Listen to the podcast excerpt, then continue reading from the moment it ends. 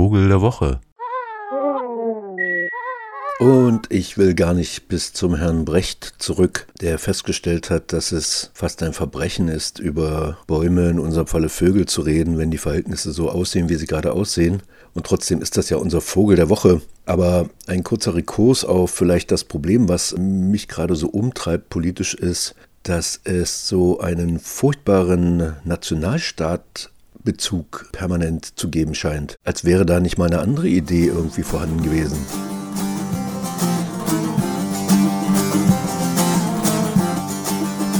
Mein Eindruck war, dass sich wirklich alle, die in dieser Region politisch aktiv waren, einig darüber waren, dass man keinen neuen Staat mehr will, also dass man antistaatlich ist. Das ist, glaube ich, so Common Sense, wo wirklich alle dabei waren.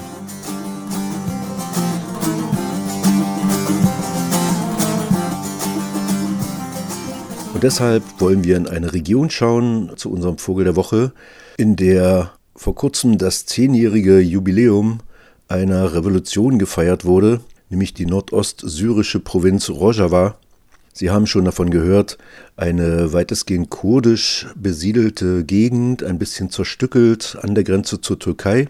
Und die hat Christoph Wimmer auf der Suche nach dem utopischen Land besucht und ein Buch über die Region geschrieben. Auf der einen Seite haben es die Menschen, glaube ich, tatsächlich geschafft, in diesem Jahrzehnt im Zuge von Krieg und umgeben von Feinden doch relativ starke und stabile demokratische, basisdemokratische Strukturen aufzubauen. Also Räte und Komitees, die das Leben bestimmen, wo die Menschen mitbestimmen können und in denen sie sich politisch engagieren können. Das ist so die eine Seite. Auf der anderen Seite ist es eine Gesellschaft, im permanenten Aufnahmezustand. Eine Gesellschaft, die bedroht ist von allen Ecken und Enden und in der Armut, Krieg, Unterdrückung immer noch vorhanden ist und wo man schon sehen kann, dass in diesen zehn Jahren auch viel, würde ich sagen, von einem revolutionären Eifer, der vor zehn Jahren vielleicht noch ein bisschen mehr da war, jetzt auch wieder ein bisschen verloren gegangen ist und so, um mit Brecht zu sprechen, die, die Mühen der Ebene einfach jetzt da sind. Also es ist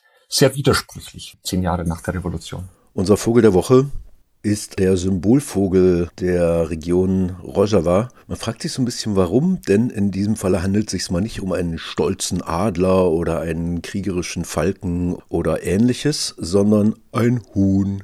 Wenngleich, da kommen wir vielleicht nochmal drauf, die schon auch äh, gerne mal in so einen Fight-Mode verfallen. Die Rede ist vom Schuka-Huhn. Und das steht tatsächlich oder ist zumindest sehr häufig auf Plakaten, Briefmarken in der selbstverwalteten Region Rojava zu finden.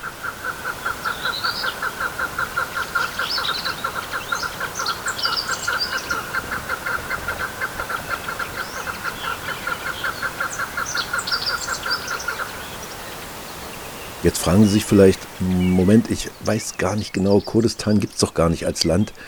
Ganz richtig, es gibt ein kurdisches Siedlungsgebiet und das meint äh, verschiedene heutige Nationalstaaten, nämlich natürlich den Südosten der Türkei, weithin bekannt geworden durch Öcalan, der seit Jahrzehnten in Haft sitzt auf einer türkischen Insel im Mittelmeer. Es meint aber auch den Nordirak, es meint auch Teile des Irans und es meint vor allem auch die nordöstliche Region Syriens. Und dort hat sich nach dem Fall der Baath-Partei besagte Selbstverwaltung herauskristallisiert. Jetzt ist das ja hier kein politisches Magazin, sondern ich wollte nur sagen, wo Kurdistan liegt. Und tatsächlich seit 100 Jahren gibt es auch eine so beschriebene Unterart unseres Chukka-Huhns, nämlich Alectoris chukka kurdistani.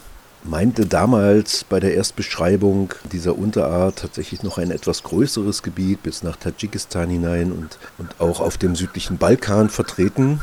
Insgesamt ist unser Schuckerhuhn, der Name kommt übrigens tatsächlich von der Stimme dieses Huhns. Das ist so eine Art Gesang, aber auch ein Ruf zur Revierabgrenzung, aber auch ein Lockruf in verschiedenen Varianten.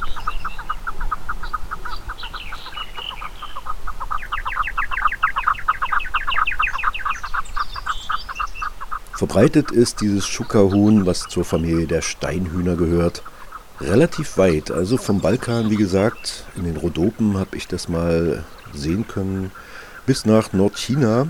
Und das auch in sehr diversen Landschaftsformen. Bekamen in diesem Zuge auch die Beschreibung ökologische Plastizität in ihren seinen Ansprüchen. Mein Eindruck ist, dass es meist recht zerklüftete, doch am Ende sehr trockene, staubige, von ein paar Sträuchern vielleicht durchsetzte Gegenden sind. Es braucht immer ein bisschen Wasser, also ein Flusslauf, ein Bach oder sowas in der Nähe. Und das kann dann auch hoch bis auf 4000 Meter gehen im Pamir, aber kann auch nahezu im Flachland passieren. Also auch auf diversen Mittelmeerinseln ist dieses Schukahuhn vertreten. Da es lange Zeit, äh, also es scheint gut zu schmecken, in seinem Verbreitungsgebiet gejagt wurde, kamen natürlich koloniale Eroberer auch darauf, dass das ja auch ein geiles Jagdhuhn wäre, vor allen Dingen da, wo so richtig gerne Hühner geschossen werden, zum Beispiel in Großbritannien. Und dann wurde es kurzerhand eingebürgert, auch in Australien, Neuseeland, in den USA. Und überall da schreien die Biologen jetzt natürlich, Moment mal, wir haben doch aber schon Steinhühner. Und jetzt vermischen die sich hier ganz unzulänglich. Ja, sowas kommt von sowas. Den Hühnern wird das relativ egal sein den Biologen nicht, die können sie dann nicht mehr auseinanderhalten. Das ist auch gar nicht so einfach, denn zum Beispiel zum Steinhuhn in den Alpen ist es äußerlich doch sehr nah, hat aber so eine schöne gelbliche Kehle und dann so ein piratenschwarze Augenbinde. Das Auge selbst ist nochmal so schön rot umrandet und dann geht diese Augenbinde so entlang des Halses hinunter und bildet so einen schwarzen Kragen.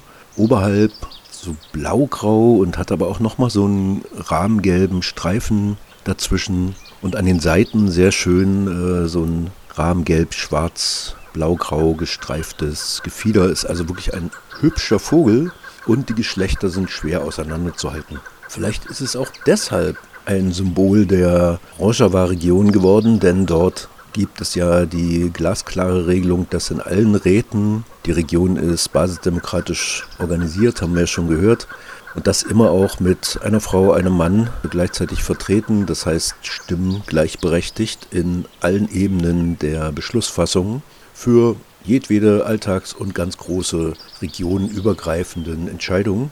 Kann aber auch sein, dass es vom Kämpferischen herkommt, denn die Hähne, die geraten bei der Revierabgrenzung schon ordentlich aneinander und seit Jahrhunderten wird vor allen Dingen in Pakistan, aber auch in Kurdistan immer mal gern auch ein solches Hahnenkampf-Event gefeiert und dann gibt es auch Leute, die tatsächlich diese Hähne weiterverkaufen, weil es die besten Kampfhähne sind und so weiter, ist natürlich offiziell verboten.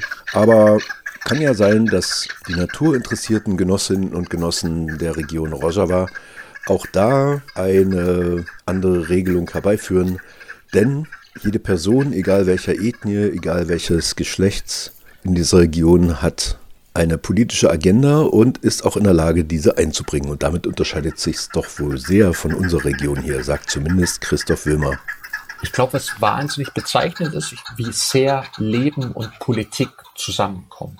Also wie sehr das keine unterschiedlichen Bereiche mehr sind, sondern dass es verwoben ist, dass man ein politischer Mensch ist, dass alle Handlungen, die man macht, auch politisch sind, dass alles, was man macht, Bedeutung hat und auch Konsequenzen haben kann und dass man eben sich für eine Sache, für die man sich politisch entschieden hat, auch einsteht und eben Politik nicht, wie das auch meine Erfahrung aus Zusammenhängen ist, dann doch als Dienstagabendunterhaltung wahrnimmt. Sozusagen, wenn man mal auf eine Demo geht, ist man politischer Mensch, aber dann zieht man sich doch wieder ins Private zurück.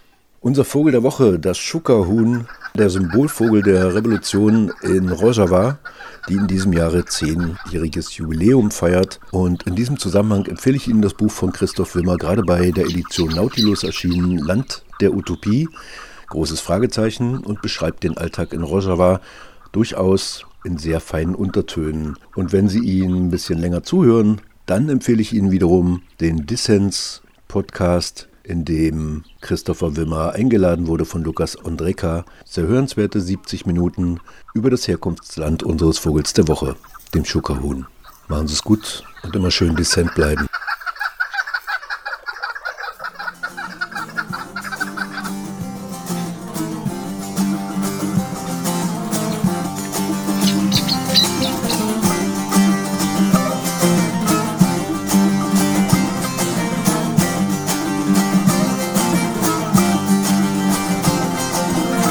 چوخور تن شورش وان که چوخور تن شورش وان ده بار زمنیش دیمان ده بار زمنیش دیمان ناترسش کوچکین وان ناترسش کوچکین وان ام در خینن جاها کالان ام در خینن جاها کالان بجی بجی رو جابا بجی بجی رو جابا te canime feda Jivoy te canime feda Erişen dijmen bun vala Erişen dijmen bun vala Kurno mala ve hava. Kurno mala ve hava Keçuhortin kahraman. Keçuhortin kahraman. Şerdikin bu Kurdistan. Şerdikin bu Kurdistan. Jibo kuzarok bekin jiyan. Jibo kuzarok bekin jiyan. Hazırın bebin bakrevan. Hazırın bebin bakrevan. Kamışlo var frinko bali Kamışlo var frinko bali سکی آمود درک هسکی در بس بی سر کانیه در بس بی سر کانیه بجیر و جوای کردستانه بجیر و جوای کردستانه Vogel der Woche